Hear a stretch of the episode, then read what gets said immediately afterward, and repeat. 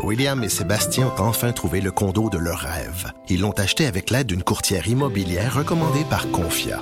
Parmi les courtiers qui leur ont été proposés, William et Sébastien ont choisi de faire affaire avec Hélène. Elle connaissait bien le quartier et d'emblée, elle a compris leurs besoins. Ça a tout de suite cliqué. Mais quand même pas autant qu'entre William et Sébastien. Confia, on se dédie à l'espace le plus important de votre vie. Confia fait partie d'Espace Proprio, une initiative de Desjardins. Je sais pas si Maud, comme moi, tu as eu un espèce de sentiment de, de révolte en lisant euh, la presse plus ce matin, alors qu'on apprend qu'à Saint-Jean-sur-Richelieu, il y a euh, un quartier, je pense c'est plus de 300 demeures, euh, qui ont une vieille clause encore, là, lorsque vous allez chez le notaire, c'est dans les, les, documents officiels, une vieille clause qui date d'une soixantaine d'années, où un pomiculteur, Alphonse Wagner, lorsque lui avait divisé, si on veut, sa terre agricole pour vendre ça, pour faire des lots, puis bon, qu'il y ait des maisons qui soient construites, ils avaient fait, il avait fait inscrire euh, une disposition qui disait qu'il était interdit de louer ou de disposer du terrain en faveur de personnes de race juive. Ça nous semble d'un racisme sans mots et de savoir que cette clause-là existe encore aujourd'hui. A quelque chose d'absolument choquant. Évidemment, on s'imagine aussi que pour la, la, communauté juive, euh, c'est choquant, préoccupant, révoltant.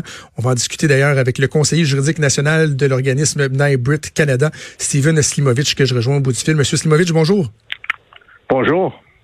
Euh, premièrement, étiez-vous au courant de, de ça? Avez-vous été surpris en lisant la presse plus ou c'est un phénomène que, auquel vous aviez, vous aviez déjà été sensibilisé? Ben, c'est un phénomène qu'on a déjà entendu parler. Euh, il y a certainement des centaines, dirais-je même des milliers de lots euh, en Amérique du Nord qui sont grévés de ces types de servitudes. Mais c'est incroyable.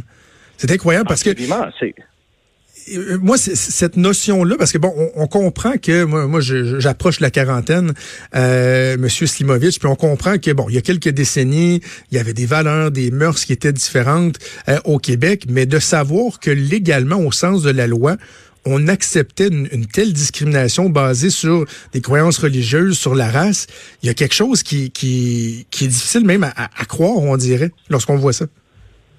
Ben, il faut comprendre la façon que le tout se déroule.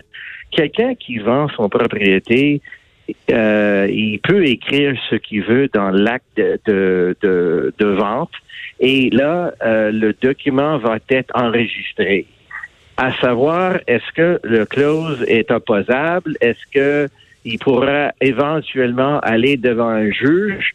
Euh, ben, c'est là où toute la question se pose. C'est certain que jamais de la vie, il y aura un juge canadien qui va donner du poids à ce type de, euh, clause.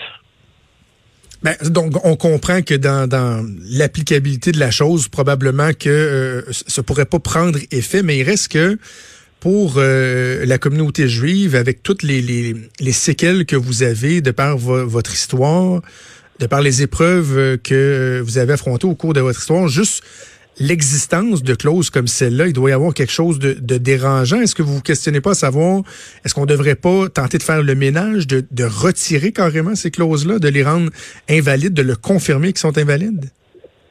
Ben moi, je vous dirais, euh, ce, qui est encore plus problématique que tout ça, c'est le fait que l'auteur de, ces, de cette clause a été a fait l'objet d'une certaine notoriété dans le dans la ville de Saint-Jean.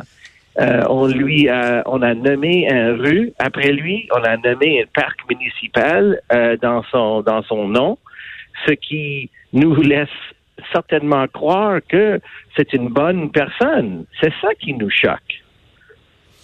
Parce que, et, je sais qu'il y a des gens qui vont dire, ouais, mais tu sais, faut faire attention avec le, le, révisionnisme. Il y a des gens qui disent, en même temps, on peut pas euh, effacer euh, le passé lorsqu'on parle de, bon, moi, des grands généraux, des politiciens de, de, il y a 100 ans, 200 ans, voire 300, 400 ans. Mais là, on parle de quelque chose qui est quand même dans le temps, qui, qui est relativement euh, contemporain. Là. 60 ans, ça fait pas 200 ans. On parle pas d'un des grands bâtisseurs québécois qui vivaient avec des, des normes, des, des schèmes de valeurs qui étaient courants dans, dans ce temps-là serait pertinent de se questionner sur justement la pertinence d'avoir, par exemple, une, rue au nom de cette personne-là. Vous, vous aimeriez ça qu'on se pose la question, puis peut-être qu'on puisse réviser ça? Absolument. Et d'ailleurs, c'est une question qui est identique à celui de euh, l'abbé Lionel Groux. On a à plusieurs reprises demandé au gouvernement québécois d'enlever le nom du station de métro Lionel Groux parce que l'histoire nous a démontré que c'est une personne qui euh, qui était pas mal raciste envers les euh, la communauté juive. Alors euh, quand on honore ces types de personnes, ben c'est complètement inacceptable. On parle beaucoup euh, de nos jours du, du racisme qui peut avoir envers euh, envers les musulmans, bon l'islamophobie, euh, les personnes de couleur également qui sont victimes des fois de discrimination, de, de racisme. On parle aussi des, des gens, par exemple des trans de la communauté LGBTQ, mais rarement on va mhm. parler de la communauté juive. On a certains auraient l'impression que lorsqu'on parle d'antisémitisme, c'est une réalité du passé, mais qu'en est-il aujourd'hui en 2020 dans les faits? Je peux vous dire qu'au sein de Benébrit, on fait un recensement des actes antisémites depuis 1983 et on voit une augmentation à chaque année. On est rendu au Canada au-delà de 2000 incidents d'actes antisémites. Et j'ai pas besoin de j'ai pas besoin de, de chercher trop trop dans l'histoire. On a le euh, celui qui est entré dans le dans le au, au sein du boucher au, euh, à New York. On a celui qui est entré au, à la maison du, du rabbin à New York. Euh, et il existe également euh, plusieurs exemples au, euh, au Canada. De nos jours, ça, comment ça se matérialise, ce sentiment-là? Lorsqu'on parle d'antisémitisme, on parle de quoi exactement? Ben, on parle, euh, on peut parler euh, de, euh, on peut parler du vandalisme, on peut parler de la haine sur Internet, et on peut malheureusement même parler des actes physiques, des voies de fait.